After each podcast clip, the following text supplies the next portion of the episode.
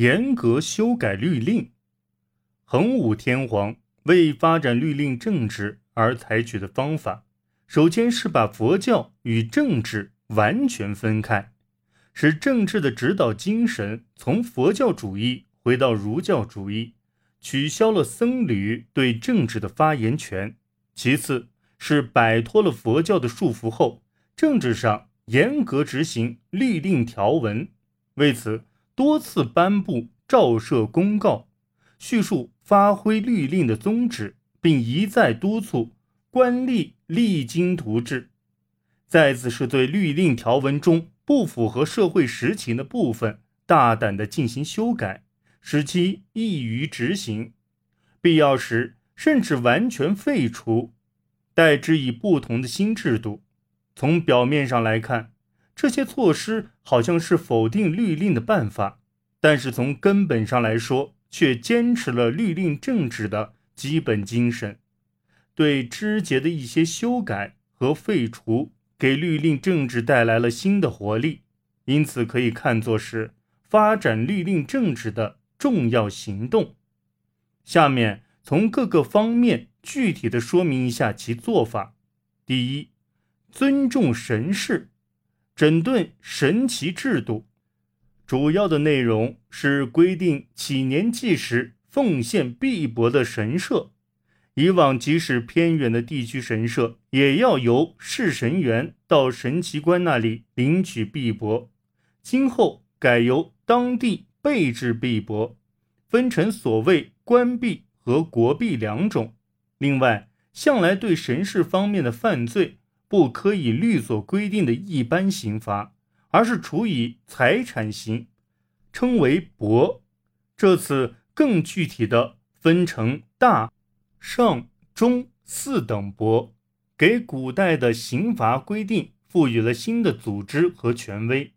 此外，还令人撰写皇太神功仪式簿和指由气功仪式簿，以记录一世神功的严格制度等。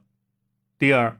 关于僧侣和佛寺，禁止各地擅自令人出家为僧，禁止私建寺院，禁止向寺院捐献田宅、园地以及寺院买卖田宅、园地，禁止京城各寺以房宅做抵押向贫穷人民放高利贷。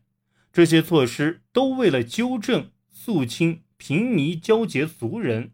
忘本贪利的流弊，也可以说是严格执行僧尼令的精神。另外，为了从内部积极革新佛教，在僧侣中选拔了最澄和空海两名俊杰，成功的开创了与南都六宗相抗衡的新宗派。第三，改革民政经济，班田。按规定是每隔六年颁授一次，由于实行起来相当困难，便把时间延长一倍，改为每隔十二年颁授一次。山川树泽之力在令中规定公私共享，但实际上并不如此，违反者颇多。为此屡次提出警告，责令遵守令的规定。由于国司本身。经营田园，每多妨碍人民生业，因此禁止国司侵占人民耕地。在公谢田以外经营水田，增加自己的耕田。对租税的减免法也进行了多次改革，对签售的田地实行减租，以减轻人民的负担，防止国司营私舞弊。政府还将带给人民。出举道，出举道一种类似中国借青苗的高利贷，分为公出举和私出举两种。公出举是由官府在春季贷放稻谷给农民，而到秋收收回实物借贷，其利率高达百分之五十。私出举则是由社寺、贵族、豪族等奴隶主贷放。其利率更高，有高达百分之百的。政府则将利息从百分之五十减为百分之三十。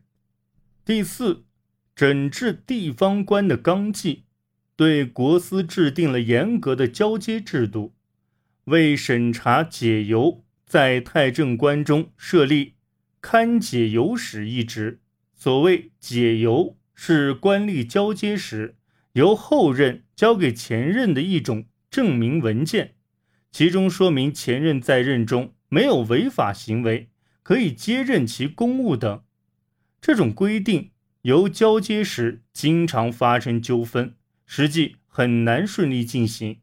为使公务交接所有证据，搜集历来法令格式中有关交接的规定。赋予一定的解释，编撰成书，这就是《严厉交接事》一书，使郡司也担负地方政治的重大责任，其任命要根据才能，而不能像过去那样根据门阀。同时，还制定了十六条条例，作为考核国司和郡司的标准。